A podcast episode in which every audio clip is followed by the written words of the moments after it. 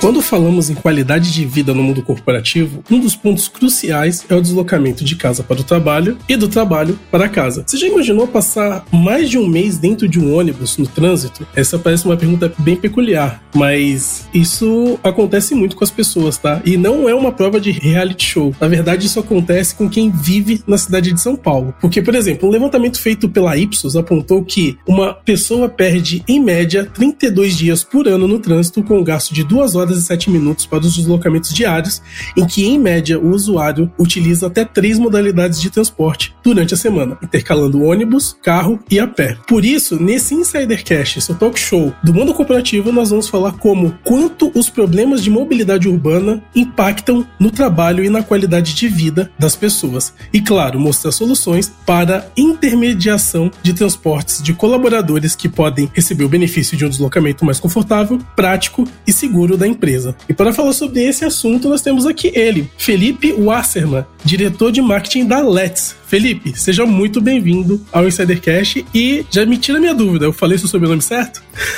é, no, no sotaque brasileirado é Wasserman, mas eu acho que você já falou Wasserman. com sotaque gringo mais chique, gostei, gostei da minha Poxa, que legal, Felipe, ainda bem que eu acertei. Às vezes eu erro, mas é sempre com, com a boa vontade de tentar acertar. Felipe, eu quero começar te perguntando o seguinte, né? Você já pegou muito trânsito no transporte público para trabalhar? E se sim, quais seriam os maiores perrengues? Ou se você puder, você pode até contar uma história desse período pra gente. Eu gostaria até ter a experiência do transporte público dentro no Rio. No início da carreira eu até pegava mais do que aqui em São Paulo. Em São Paulo eu até pegava mais metrô é, do que o ônibus, né? Eu acho que os maiores perrengues que eu peguei é indo pro metrô, porque a gente não mora tão perto assim. E as pessoas esquecem, né, que quando a gente fala ir pro trabalho de transporte público, envolve andar até o ponto e de chegar do ponto até mas, mas o pior perrengue que eu passei de transporte público, na verdade, foi indo para uma entrevista. Eu cheguei muito molhado na entrevista. Acho que ajuda no discurso inicial, pelo esforço que você fez para chegar lá, mas tira um pouco da confiança inicial, assim, de você é, ter passado por isso. Mas acho interessante aí o ponto que você falou dos 32 dias, né? Cara, 32 dias é mais que um mês, para falar a verdade, né? E as pessoas não param para pensar. A gente fala muito no Brasil quanto tempo a gente demora para pagar o imposto, quanto tempo demora para certas coisas no Brasil, mas esse, esse um mês que você passa no transporte público, né? Tipo, que longa vida, né? Que você, que você deixa de fazer tudo que você gosta, né? É praticamente o, mês de férias, mais que um mês de férias que você tem ali no transporte público que podia ser utilizado para milhões de outras coisas muito mais interessantes para você. E, e, é um mês não confortável ainda por cima, né? Então, tipo, não é nem que você perde, é, é ruim. Caramba, é, você trouxe um, um, dado interessante, né? Você pode, tipo, você pode tirar, entre aspas, um mês de férias no ônibus. Que emoção. Você literalmente tira um mês de férias no ônibus, né? E nem, nem você tá viajando um lugar legal, hein? É verdade. Felipe, é, a gente tem outras duas pessoas aqui. Eu quero até perguntar para essas duas pessoas algum conto ou causo que aconteceu enquanto elas estavam se deslocando para o trabalho. A primeira é a Bá Rodrigues. E aí, Bá, você tem algum perrengue chique que você poderia De chique, perrengue a gente nunca tem, né? Então, primeiramente, olá, insiders, sejam muito bem-vindos a mais um Insidercast. Olha, perrengue no busão, tenho vários. Eu dormia muitas vezes em pé no ônibus, que na época de faculdade ia trabalhar, então não tinha lugar para sentar, eu morria de sono, eu dormia literalmente em pé, segurando no, no mastro e caindo pro outro lado. Já desmaiei no ônibus, já, já fui tirada por estar desmaiada no ônibus. Quem nunca perdeu o busão, né? Tipo, esse aí passou, esse aí passou, esse aí passou, e aí você ficou para trás. Em São Paulo, o Felipe citou São Paulo, tem uma peculiaridade chamada metrô and trem. Como diria Tomás, meu, meu, grande amigo, quase irmão da vida, a gente parece o adesivo para quem conhece a Band FM, a gente parece aquele bonequinho da Band FM, assim, grudado na tela, né, no vidro ali do, do metrô, de tão cheio que é. Perrengues a gente tem vários, e aí vou, vou tirar o Cleiton aqui um pouquinho, só para trazer outra pessoa para perguntar. Vou até usar uma música de uma banda que eu gosto muito aqui, que se chama J Quest. Tem uma música que diz ônibusfobia, que fala que Carapicuíba é longe pra caramba, Jacarepaguá é longe pra caramba. Ó, oh, será que é longe pra caramba também? Fábio Oliveira, você já passou muito perrengue aí em Osasco? Ou as pombinhas sempre te salvaram e te tiraram deste perrengue de transporte? Olha, pá. Oi, Insidercast. Obrigado, Bá. Obrigado, Felipe. Obrigado, Cleiton. Olha, por falar em perrengue em transporte público, eu tenho muita história para contar. Porque eu moro, sempre morei longe e trabalhei longe. Trabalhava morando em Osasco, trabalhando na Paulista, trabalhando na Berrine. E eu tenho uma história curiosa. Eu tava, eu tava dentro dessa estatística, com certeza, de duas horas por dia, mais ou menos no transporte público, no começo lá da minha carreira. E uma vez eu desci do ônibus, gente. Só que tava chovendo tanto que eu desci do ônibus indo trabalhar. Metade da minha perna entrou num buraco e eu cheguei todo sujo para trabalhar. Assim, foi show de horror. Não foi só eu, não, foi todo mundo que desceu do ônibus, porque o ônibus às vezes para na enxurrada e você não tem o que fazer, né? Cair num buraco ali. E pior, muitas vezes você desce do ônibus, o carro passa na enxurrada, joga água em cima de você, tudo normal, vai trabalhar e tá tudo certo. Mas esse é um pouco do perrengue que muitos, milhares de brasileiros passam e é justamente isso que a gente vai discutir nesse Insidercast. Eu já tenho uma pergunta aqui para o Felipe. A gente sabe que isso acaba impactando muito a qualidade de vida do trabalhador. É um dos pontos cruciais. Eu imagino até que nesse mundo, durante a pandemia, né, que a gente passou a trabalhar mais em home office, as empresas vão precisar criar mais alternativas para atrair a pessoa a ir até o escritório, porque não é nada atrativo ir até o escritório depois de tudo que a gente experimentou durante a pandemia. Felipe, qual que é a situação da mobilidade urbana hoje, você que é um estudioso sobre o tema, principalmente nas grandes cidades brasileiras, o transporte coletivo no Brasil é um dos principais gargalos dos gestores públicos das cidades dos estados? Seja bem-vindo, Felipe. Primeiro, só um conceito, Fábio. Queria que fosse milhares de pessoas no Brasil com esse problema, assim. Tá, tá bem mais para milhões. Milhões, né? é verdade. Milhares seria uma solução. A gente foi bonzinho. Então, na, na verdade, quando a gente fala de mobilidade em si, grande parte do trânsito ocorre no que a gente chama de mobilidade corporativa, que são nos horários de pico, né? Que até por isso que cidades como São Paulo têm rodízios nesses horários, né? Que, então, o problema do trânsito, o problema da mobilidade, e a mobilidade é uma coisa muito mais ampla, aqui falando muito mais nesse quesito de, de, de trânsito, trabalho, ocorre na questão da mobilidade corporativa. Todo mundo quer dar uma solução, e as pessoas pensam em soluções mais amplas em si, mas às vezes a solução passa por um problema, assim, não, não existe tanto, tem certos horários que não tem trânsito. Até em São Paulo, tem outros horários assim. Então o problema não é o trânsito. O problema é que o trânsito ocorre quando todo mundo está precisando, né? E as pessoas acabam, a gente até brinca, as pessoas são muito mais iguais do que se imagina. As pessoas trabalham nos mesmos horários, as pessoas fazem os mesmos percursos, né? Não, não tem, ah, não tem milhões de caminhos e tudo. Não, as pessoas fazem os mesmos percursos, saem nos mesmos horários, isso em qualquer cidade grande, até cidades pequenas também. Então, apesar das as cidades serem grandes e ter vários caminhos, se você parar para pensar, é bem igual o que a maioria das pessoas fazem, sabe? Então, tipo, se você resolver essa questão, e a gente, a gente pode viajar aqui e falar das outras opções, todas as opções e tudo mais, o transporte público é uma solução interessante e importantíssima, tá? O problema do transporte público, até a gente brinca, é que transporte público não tem cliente, tem usuário, né? É tipo, não, ele parece que não foi feito necessariamente para dar conforto, ele foi feito para resolver uma questão e te levar para o trabalho. E por que isso, né? O que ocorre em muitos desses casos é que ele é desse jeito porque ele não tem opção.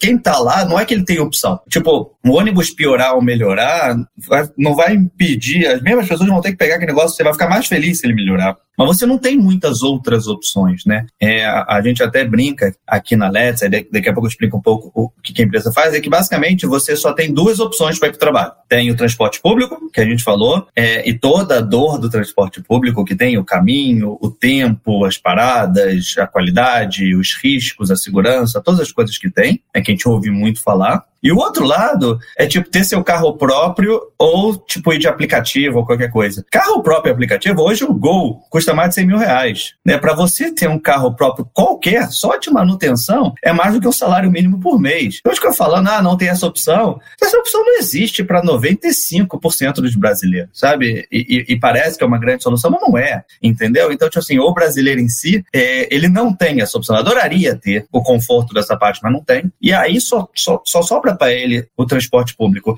E aí ocorrem as coisas de cidade, né?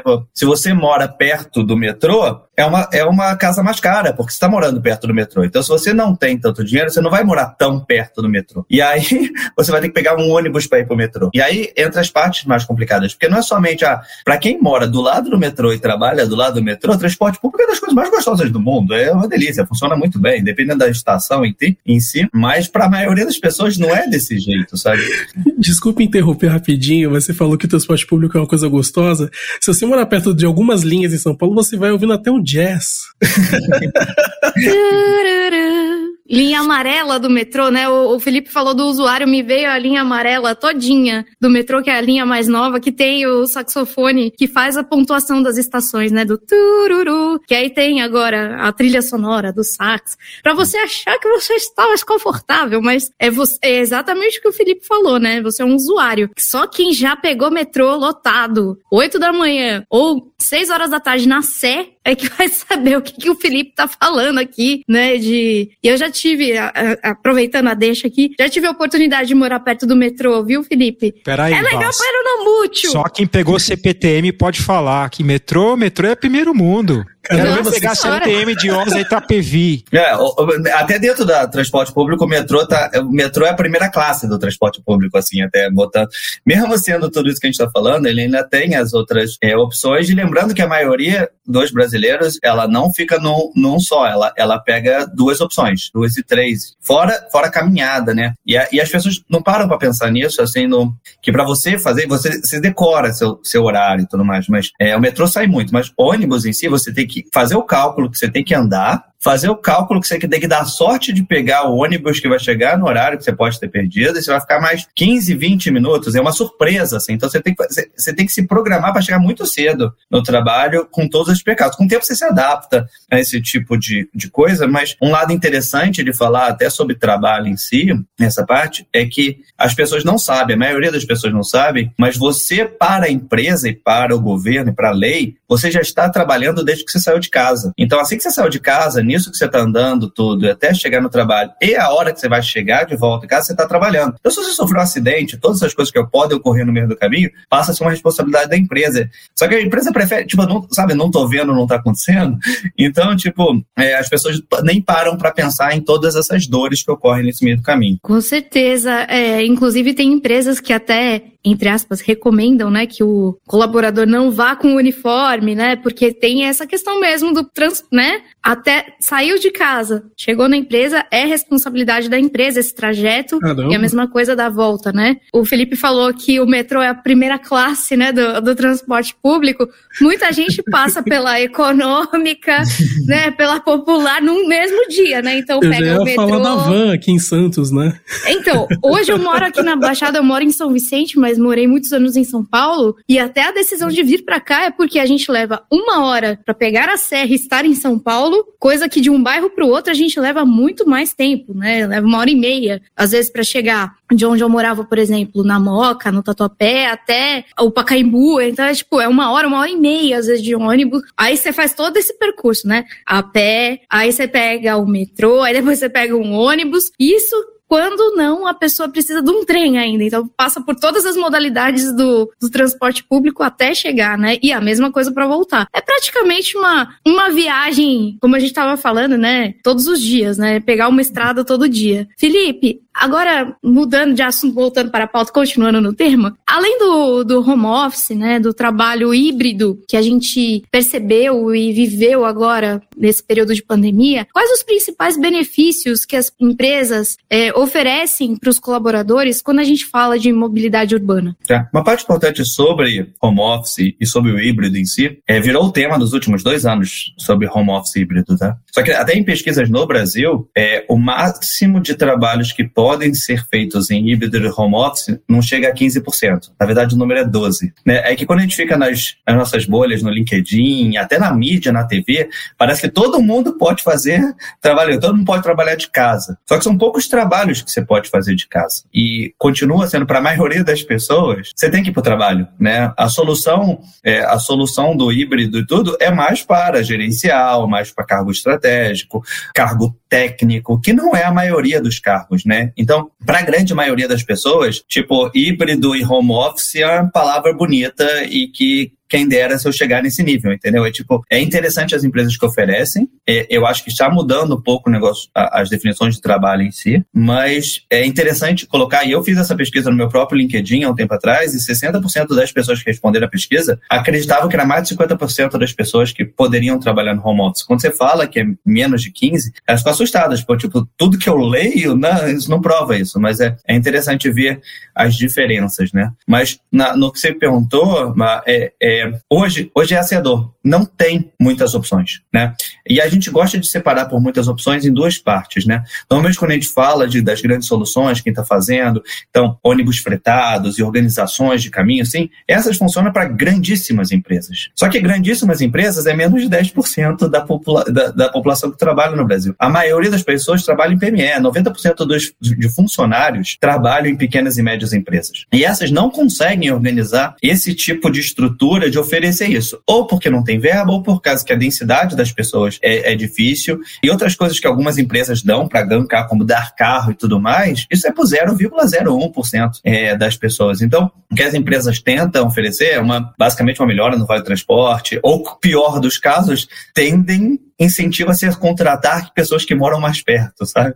E, e, tipo, mas isso não eh, resolve a questão da empresa, mas não resolve a questão da pessoa, né? Que, que gostaria de arranjar esse trabalho para de repente conseguir morar mais perto, mas ela precisa primeiro conseguir um trabalho melhor. Então, hoje existe pouco, se fala muito, mas eu acho que se fala muito, eu acho que é interessante essa conversa aqui, porque se fala muito sobre soluções muito macros, né? Ah, então vamos fazer mobilidade elétrica, vamos fazer o carro autônomo. Sim, vamos fazer tudo isso, mas tipo tipo, isso não vai resolver é, essas dores que são para a maioria, mas acaba sendo invisível na mídia, que a gente acaba não falando tanto delas assim, mas elas são para a maioria das pessoas. Então, quando, e aí da Let's que eu trabalho, assim, trouxe essa solução, que a gente vai discutir um pouco aqui do meio, quando eu entrei na empresa, eu falei, cara, isso é incrível, é tão fácil de entender e simples, por que, que não pensaram antes? E aí, hoje trabalhando, eu entendo das dificuldades, mas é, é interessante que, tipo, vamos parar de pensar é, e eu até brinco, assim, como gestor, assim, eu não quero a solução que vai resolver o mundo, porque a gente dá, até resolver essa, dá pra fazer 20 pequenas coisas que vão resolver pequenas coisas, assim, sabe? Vamos ter essa como visão, mas vamos fazer o meio do caminho. E eu acho que o caminho está muito mais nesse meio do que somente pensar no macro, assim. Felipe, pelo seu sotaque, eu acho que a maioria das pessoas perceberam que você não é paulista, né?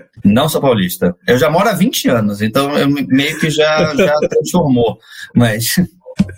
Mas o meu sotaque, eu, eu brinco que é o pior dos mundos, que ele é paulista para carioca e carioca para paulista. Então, tipo, eu sou só estrangeiro em ambos os lugares, assim, não, eu só fiquei com um sotaque diferente.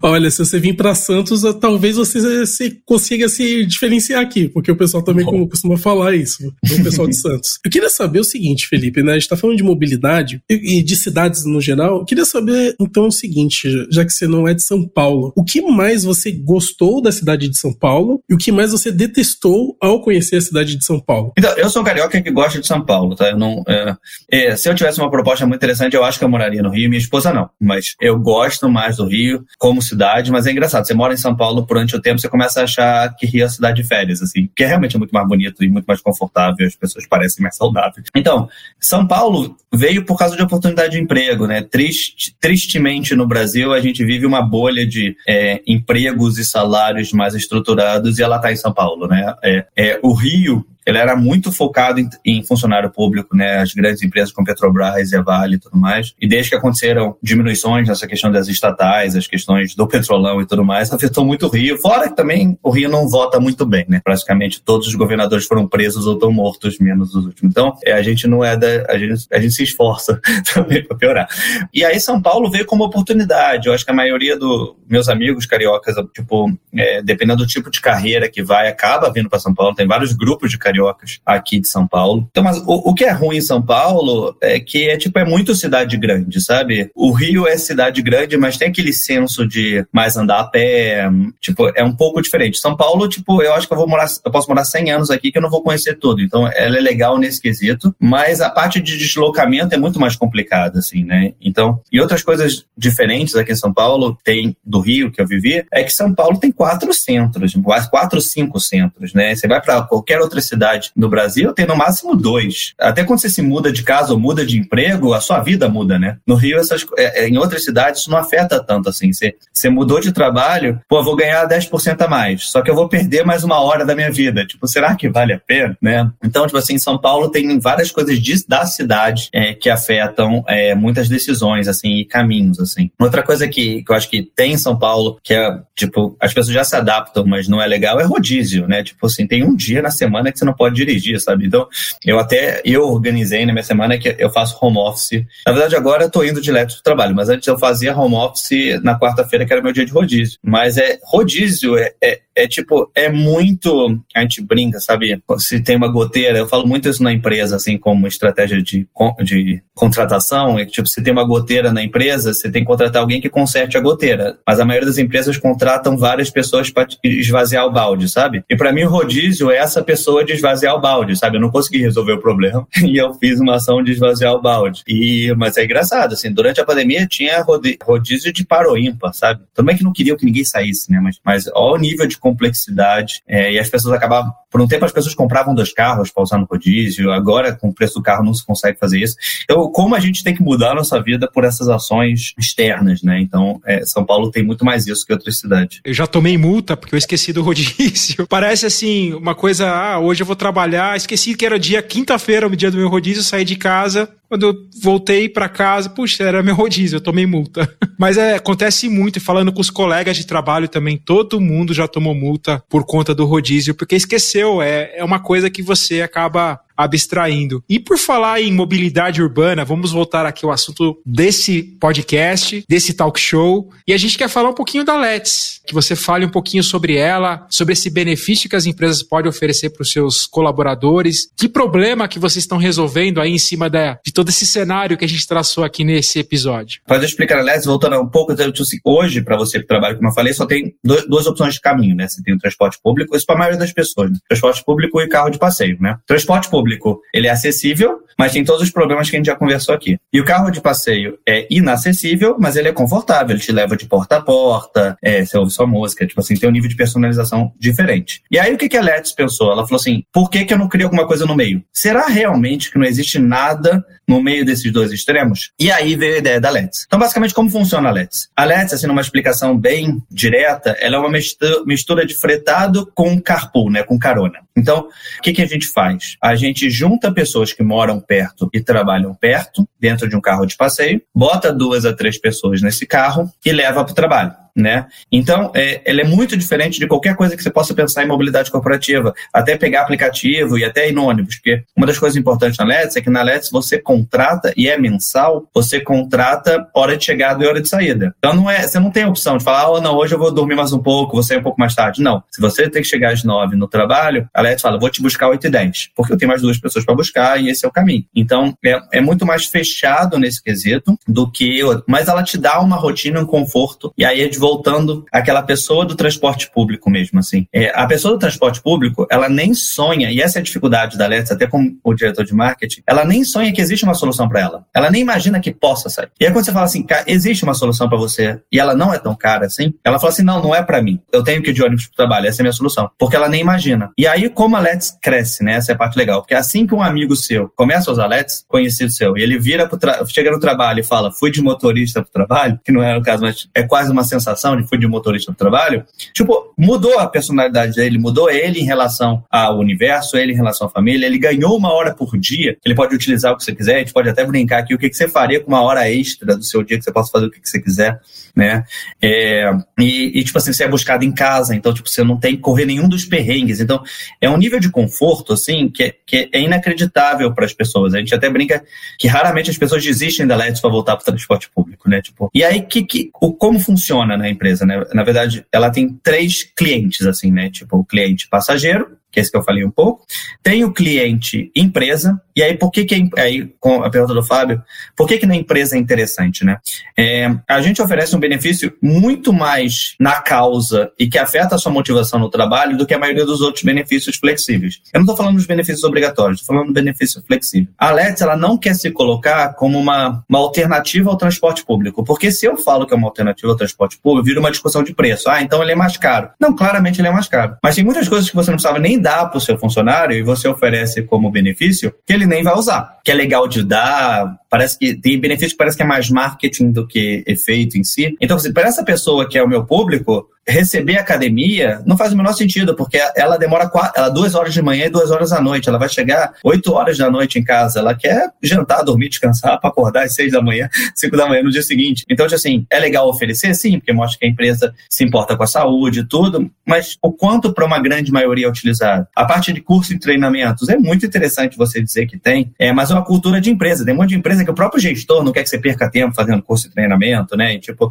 e aí você gasta muito dinheiro com isso. É é legal ter. Então, a maioria, a gente quer sair desses benefícios de é legal ter. Então, tipo, seguro de vida, né? Tipo, pô, você vai pensar na sua morte, assim, é legal, a empresa já está pensando no seu futuro, assim, mas você não vai usar isso, assim, eu quero aproveitar enquanto eu tô vendo. E a Let's é um benefício que ajuda você durante o período do trabalho, interpretando que esse é o caminho. E aí as sensações que, que funcionam é, é total, né? A gente ouve é, de empresa e ouve de, dos funcionários que eu assim, pô, essa empresa deve gostar muito do meu trabalho, ela manda o motorista me buscar. Então, tipo assim, é, a sua sensação em relação à empresa é totalmente diferente. E a gente já ouviu casos de que empresas passaram pra gente, o RH passando pra gente, que funcionários receberam proposta para sair, para ganhar 30% mais, 40% mais, e preferiram não porque eu tenho que voltar para o transporte público. Já teve caso nosso de, de empresa diminuir o VT, né, é, e nessa parte do reembolso, e, e o funcionário falou, eu tiro do meu vale alimentação para isso. Tipo assim, a gente a gente está bem na raiz, bem na base das necessidades, que aí vai na parte de segurança, conforto e tudo mais. E lembrando, só, basicamente, essas pessoas, elas têm é, quatro horas de lazer, quatro horas no ônibus, oito horas no trabalho oito horas dormindo. Então, tipo assim, o tempo que você fica no ônibus é, tempo, é, o, é aquele tempinho que você tem de lazer, né? Que, que você ainda tem que fazer comida, você ainda tem que...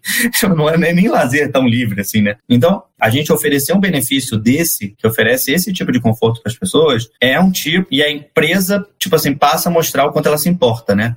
E aí tem vários ganhos adjacentes dessa parte, né? É, então, por exemplo, a Let's é uma das melhores oportunidades, que é o futuro e é, e é o mindset da empresa, de democratizar o carro elétrico. Então, tipo assim, o carro elétrico seria a melhor opção para a Let's, porque como a gente ajuda o motorista e a gente dá o ganho também, né? A gente subloca o carro e faz as duas partes, eu consigo ter um controle maior e oferecer carro elétrico para maior quantidade de pessoas. Então imagina uma cidade como São Paulo, a resolução da mobilidade corporativa ser com carro elétrico. Você resolve poluição, você resolve conforto, você resolve muitas frentes, diretas e indiretas, é, que muda tudo. Então, tipo, não somente eu estou resolvendo a mobilidade corporativa, como eu estou também diminuindo a poluição. E quando você anda de carro elétrico e vê outras pessoas que andam de carro elétrico, você até se sente bem que, tipo, alguém está fazendo alguma coisa melhor para o mundo. Então, tipo assim, todo esse ambiente é mais interessante. Então, não é somente mobilidade corporativa, né? É, mobilidade corporativa afeta muitos detalhes, né? E é muito interessante por causa disso, né? Tipo, o, o como essa pequena mudança na solução, que é tão fácil de explicar, existe uma coisa no meio ali, é, e ninguém está fazendo, e tem motivos para ninguém tá fazendo, é que não é tão fácil assim. E, e, tipo, o quanto a coisa pode resolver. Mais alguns detalhes sobre alertas, assim, alertas também é tipo, você tem o mesmo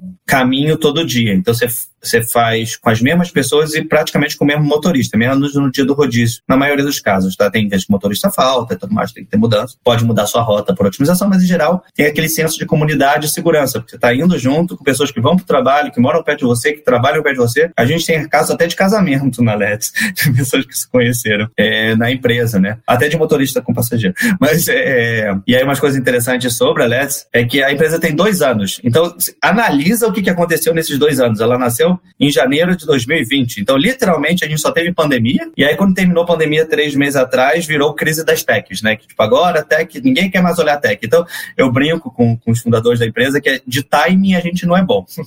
Mas, tipo assim, de bem sobrevivente. E a solução é tão interessante que todas essas coisas que fariam que, que criar esse negócio seja extremamente complicado, a gente consegue passar pelo nível de necessidade dessa solução. Felipe, você falou um pouco desse desafio mesmo, né? Que é explicar para pessoa, as pessoas esse intermediário que é a Let's, né? Em meio a todas essas questões de mobilidade. E eu queria perguntar agora especificamente sobre a sua área dentro da Let's, né? Sobre a área de comunicação. Qual que é o, o, o grande desafio, né? Qual que tem sido o trabalho que vocês estão realizando em comunicação e marketing e quais são as ações que a Let's tem promovido em relação a isso? Então, a, a maior dificuldade, é uma dificuldade real de toda empresa inovadora, é que você tem que explicar seu produto. Ele não é natural no marketing digital. Então, é, não é o um produto que você procura no Google. Você escreve lá, quero isso, quero sair do transporte quero, qual a solução. Tipo assim, ninguém procura por isso diretamente. Então, a gente tem que conquistar as pessoas de modo indireto. Isso para marketing é muito mais complicado é, do que produtos mais óbvios, assim, né? É, e depois, quando procura, tipo, tem todas aquelas dúvidas, ah, isso não existe, vai ser muito caro. E tem todas as expectativas é, que a sua vida fez você ter sobre essas expectativas. Então, a grande dificuldade do marketing, nesse caso, e aí tem outra parte da dificuldade do marketing, que eu até brinco que é a mesma dificuldade da Jim Pass, que é eu tenho que crescer com densidade. Então, eu tenho que juntar duas pessoas aqui que vão para o mesmo lugar. Então, acaba que é, 60% dos leads que vêm para mim eu não posso atender de curto prazo, porque eu preciso juntar outras pessoas. É, mas é uma empresa muito interessante nessa parte de crescimento, nessa fase, que quanto mais eu cresço, maior a densidade, mais fácil é o crescimento. Porque hoje eu tenho muitas pessoas desesperadas para utilizar a Let's, porque é a única solução que elas têm, que elas teriam, mas eu não posso atender. É nada pior para o marketing quando você não quer atender alguém que queira muito seu produto, sabe? Então, hoje, é, vamos ter soluções para isso no médio prazo, mas é, hoje, na estruturação da empresa, que a gente quer crescer de modo otimizado, é, a dificuldade é essa: explicar e ao mesmo tempo criar densidade para a gente conseguir pegar a maior quantidade de rotas possíveis. Mas eu te digo que a maior dificuldade que eu tenho hoje é mais passar para o RH que RH, muitos RHs pensam só em custo, para o RH que esse é um benefício que vai fazer a diferença, porque ele, ele vê lá e vai ser mais, por exemplo, a, o custo médio da Let's é 750, 800 reais. Lembrando que, eu não falei aqui, mas a Let's a média, assim, o, o core que a Let's trabalha é 20 quilômetros. Então, pessoas que moram realmente longe do trabalho. Quem trabalha 5 quilômetros, assim, tem soluções mais baratas e mais fáceis. Quem trabalha acima de 40 é tipo intermunicipal, quase. É outro tipo de business. Então, a gente trabalha nesse meio é, do caminho,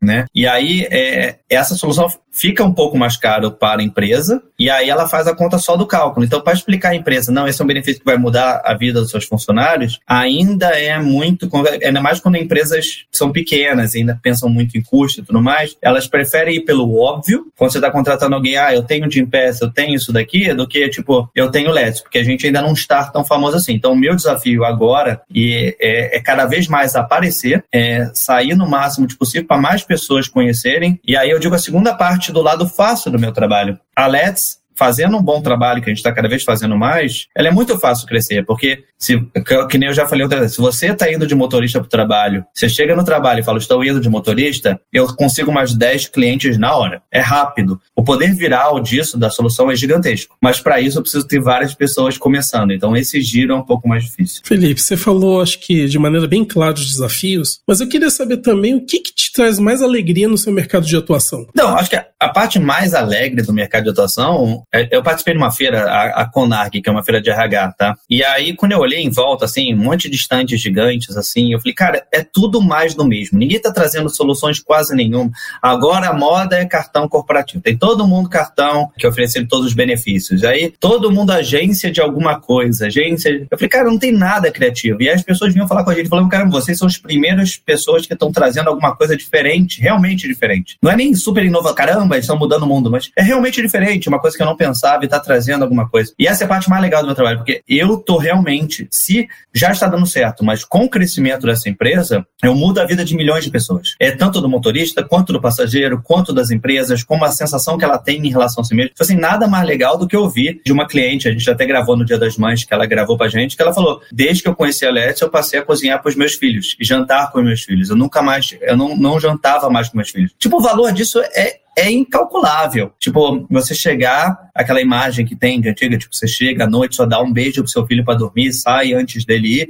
Tipo, imagina que agora você vai ter essa convívio com seu filho, entendeu? Esse tipo de realização que a gente fala é inacreditável, né? Em nível de segurança, todas as coisas, é, tipo assim, a gente muda vidas. Então, eu acho que é, eu estou mais animado com o sucesso da Let's e com esse crescimento, porque é um produto que tem gatilhos positivos e super interessantes, entendeu? E, tipo assim, em, em todos os aspectos. É, é, é muito legal para isso. Então, tipo assim, é o que mais me motiva mesmo trabalhar. E continuando nossa conversa, Felipe, a gente tem uma pergunta aqui que é uma das perguntas mais aguardadas aqui desse Insidercast, que fala um pouco dos seus da sua trajetória profissional. Aquilo que não está no seu LinkedIn, mas. É, o meu LinkedIn é bem completo, mas tem muita coisa fora dele também. Tem muita coisa fora. Eu vi seu LinkedIn é super bacana. Eu achei muito bacana aquele, aquela enquete que você colocou das comidas italianas. O quanto hum. a gente gourmetiza as coisas e muitas vezes não é bem aquilo, né? Mas a gente quer saber um pouco dos seus desafios pessoais e profissionais para você chegar onde você chegou num cargo de CMO. A gente viu, inclusive, nas pesquisas que você já foi empreendedor, participou do Shark Tank Brasil.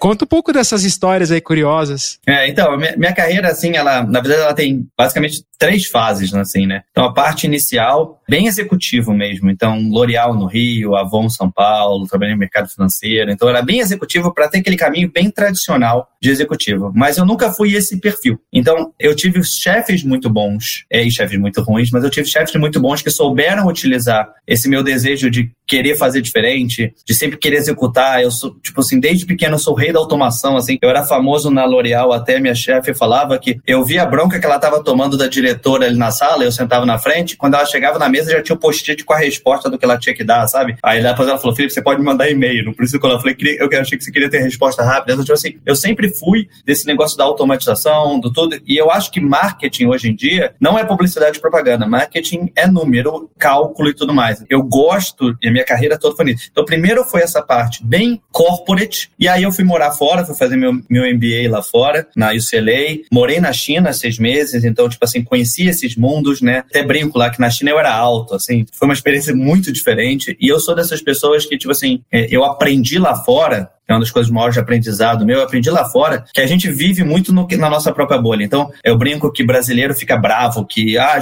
o mundo não conhece o Brasil. Putz, a gente não conhece nada do mundo, né? Tipo, tipo literalmente nada. A gente acha que o, o Brasil deveria conhecer o mundo porque a gente conhece os Estados Unidos, basicamente, né? tipo, só que é totalmente diferente. Aí eu sempre faço uma pergunta e falo assim, cara, você, você consegue me dizer cinco primeiros ministros na Europa inteira? E quase nenhum brasileiro sabe responder essa pergunta. E aí as pessoas compravam que as pessoas só sabem samba, futebol e bunda no Brasil. Eu falei, pô, pelo menos elas sabem três coisas. Não sabe três coisas de quase nenhum país no mundo. Então, eu acho que a melhor coisa de ter morado fora foi, tipo, essa senso de realidade, de mostrar o quanto, o quanto eu não sei, sabe? E, e lá eu aprendi muito sobre o mundo digital, o mundo de empreendedorismo. E aí eu voltei para o Brasil, trabalhei na BR Malls um tempo, é, não gostei porque eu acho que marketing de shopping parou no tempo, né? Tipo, praticamente, a gente até brincava que é, chover tem mais efeito do que levar a Disney pro seu shopping, assim. tipo, então, tipo, é, o mix é mais importante, o comercial é mais importante que o marketing nos no shoppings, né? E aí, aí eu entrei na minha vida de empreendedor. Fui contratado CEO na, na época da Rocket, clube de assinatura. Aí abri o meu próprio clube. A empresa ainda existe, a Pitchbox. E aí eu entrei nesse mundo maravilhoso e super viciante, que é o mundo do empreendedorismo, assim, que é virei mentor de startups. E aprendi todas essas coisas, assim, porque eu gosto muito desse negócio de novas ideias. Eu sou sócio, hoje o sócio mais antigo de uma cachaça, uma bebida mista chamada Babusca. Então, eu abro minha mente em todos os lugares e caminhos. E essa parte que eu gosto, assim, é, é, a gente até brinca que Cada pessoa aprende de um jeito. Tem aquela pessoa que, para produzir, tem que ser 100% focado numa coisa só. E eu, se você disser, Felipe, você só pode fazer isso, eu vou produzir muito pior. Se você falar, Felipe, você tem que fazer essas cinco coisas, eu vou entregar mais rápido e melhor do que se você mandasse eu fazer só uma. Então, assim, são modos de aprendizados diferentes. E eu não tô falando que o meu modo é certo, ele só funciona legal para mim. E aí a Let's é muito legal nesse quesito, porque meus chefes deixam eu fazer quase tudo. Eu falo assim, quero ajudar na captação, bora, Felipe, quero ajudar. Então, é, é, eu deixo, é, tem esse desejo, que já foi um problema para mim de carreira, porque eu sempre pensei na empresa mais do que na minha própria carreira, eu acabava brigando com outras pessoas, ou discutindo, ou falando que a pessoa não estava fazendo um bom trabalho, e obviamente que isso não é muito bom a médio prazo. Então, hoje eu já melhorei nesse quesito, assim, mas é uma coisa que eu sempre tenho que dar de olho, porque eu penso muito nisso, assim, tipo, cara, se a pessoa não está fazendo um bom trabalho, tipo, galera, vamos acelerar, tipo assim, a gente está nesse barco junto, mas às vezes isso não é tão bom de se fazer. Então, já, já sou politicamente mais estruturado, mas isso foi um grande problema no início da carreira, assim, é, em fases. Mas, assim, de notícias, de informações, assim, legais, tem, tipo, tem muita coisa que aconteceu é, nesse meio do caminho. É, mas acho que a principal, assim, de chegar onde eu cheguei hoje, assim, eu acho que, tipo, eu sempre tive o desejo de ser executivo, de ser diretor, de, de ter livre... Então, tipo assim, desde estagiário, esse era o meu perfil. Eu acho que a dica que eu posso dar para funcionários, eu faço muito isso com os meus. Tipo, o seu chefe tem que saber onde você quer chegar. Se o seu chefe não quer saber e nem você sabe onde quer chegar, você não vai chegar a lugar nenhum. Então, eu faço os meus one-to-ones, eu converso com quem entra, eu falo assim, onde você quer chegar? Então, por exemplo, eu contratei uma menina que é, ela entrou para ser designer, e aí nos one-to-one ela falou, não, Felipe, eu queria ser, trabalhar com marketing, não só com design. E aí eu mudei todos os to-dos e coisas para ela, para ela se desenvolver.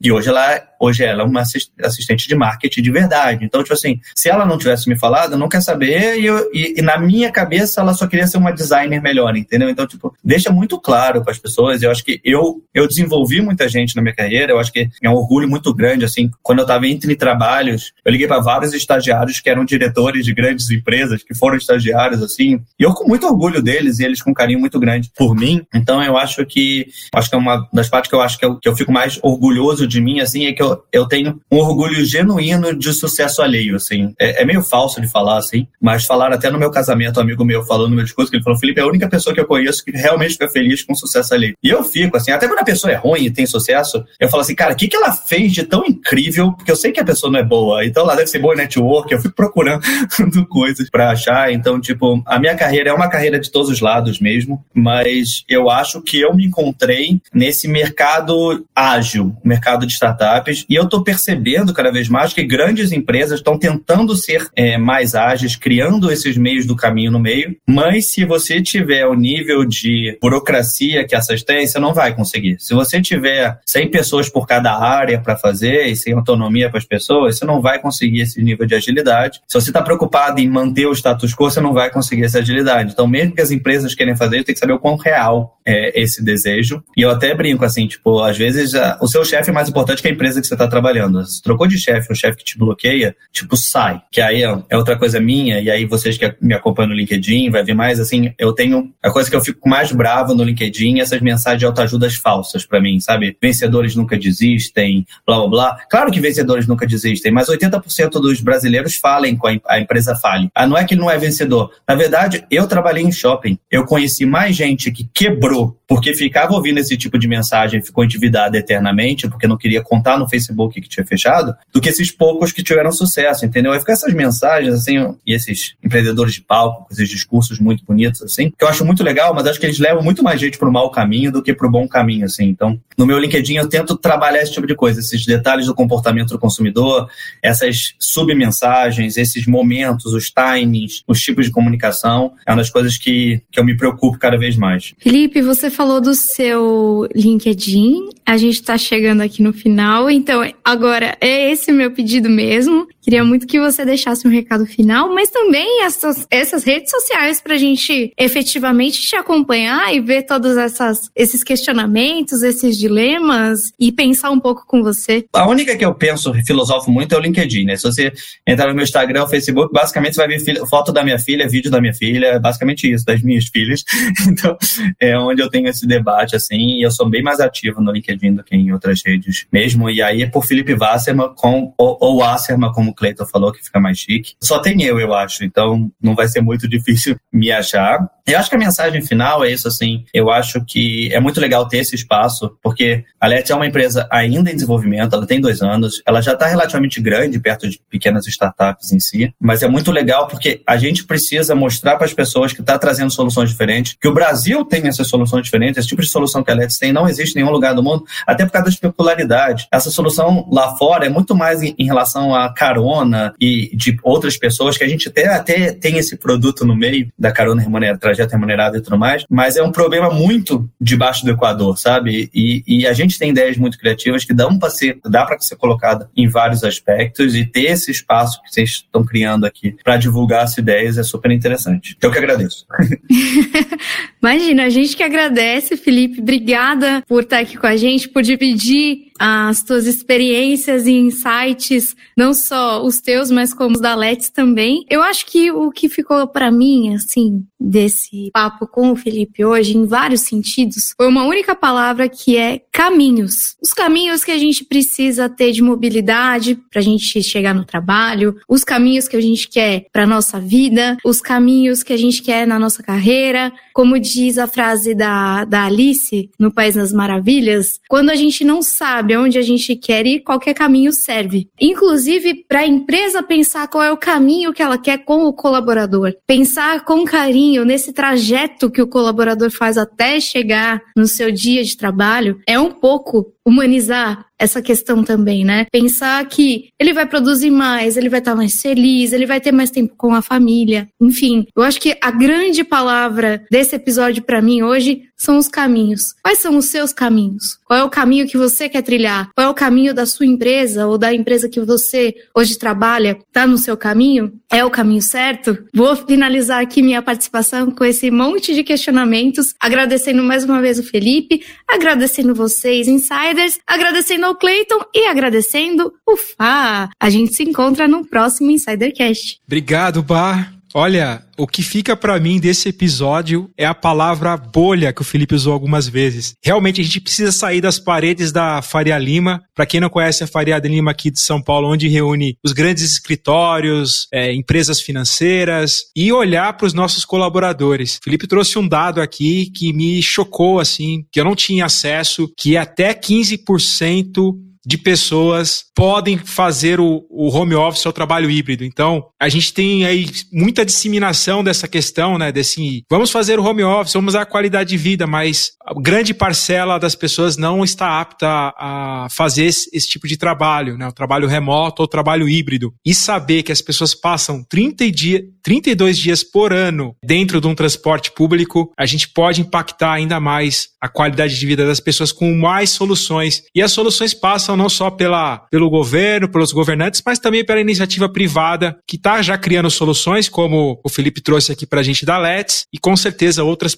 outras empresas vêm criar soluções para resolver esse grande gargalo aí, que vai resolver muito a qualidade de vida das pessoas e fazer o, o mundo corporativo também um pouco mais feliz. Né? Passar 32 dias não é fácil para ninguém por ano dentro do transporte público. Muito obrigado, insiders. Muito obrigado, Felipe. Muito obrigado, Cleiton Lúcio. Obrigado, Fábio. Realmente, ninguém quer passar o período de férias, equivalente às férias, dentro de um ônibus ou dentro de um transporte, né? Pode ser até num carro, que é mais confortável que o ônibus. Ainda assim, ninguém quer passar um mês por ano tendo que se locomover, né? Uma coisa muito legal que a gente que eu percebi aqui ao longo do episódio é o seguinte, né? Que a, a missão da Let's é muito parecida com a do Insider Cash, no sentido de que nós aqui no Insider Cash nós queremos humanizar ainda mais o mundo corporativo. E ter empatia com o tempo do outro é uma grande maneira de humanizar ainda mais a sua empresa. E falando para os gestores que estão nos ouvindo, imagine o seguinte, né? Se o seu colaborador ele não se desgasta com a locomoção para o trabalho, ele terá muito mais energia, terá muito mais saúde mental e poderá produzir muito mais. Resumindo, se você cuidar da locomoção do seu colaborador, você aumenta a produtividade da sua empresa e reduz os índices de faltas por doença, por exemplo. Então pensa com muito carinho sobre essa mobilidade corporativa que a gente falou nesse episódio, que no longo prazo esse quesito pode fazer a diferença na sua empresa, com mais produtividade e com mais retenção de talentos, que é o que a gente percebe que hoje no mundo corporativo é uma causa muito forte, porque as pessoas elas estão insatisfeitas com o modo tradicional de se trabalhar. Então qualquer empresa que ofereça mais empatia, mais humanização, com certeza vai se, se destacar no mundo corporativo. Gente, a gente está chegando ao final do episódio. Como sempre, nós estamos em praticamente todas as redes sociais. Nós estamos no Instagram Insidercast, nós estamos no LinkedIn, Insidercast, nós estamos no YouTube, onde provavelmente você deve estar nos assistindo, e nós temos o nosso canal de comunicação para dúvidas, críticas e sugestões de pauta, que é o contato arroba insidercast.com.br. E falando um pouquinho da nossa empresa, se você, gestor, está em busca de humanizar os processos da sua empresa e assim fidelizar talentos para sua empresa, tornar sua marca mais destacada e única, ou criar um ambiente mais positivo para a saúde mental dos seus colaboradores, entre outras coisas, através de ações de comunicação, seja através de um talk show, um evento corporativo, o e-learning, uma comunicação interna, entre outras coisas, você pode contar com a expertise da Insider Cash. Nós sabemos fazer uma comunicação bem humanizada. Então, se você tem interesse em realmente tornar a sua empresa mais humana, manda um e-mail para a gente também que a gente pode bater um papo com vocês. Manda um e-mail para contato@insidercash.com.br. Insiders, eu agradeço a vocês que nos assistiram até aqui e como sempre, nós nos vemos e nos ouvimos no próximo episódio do Insidercast. Tchau, pessoal.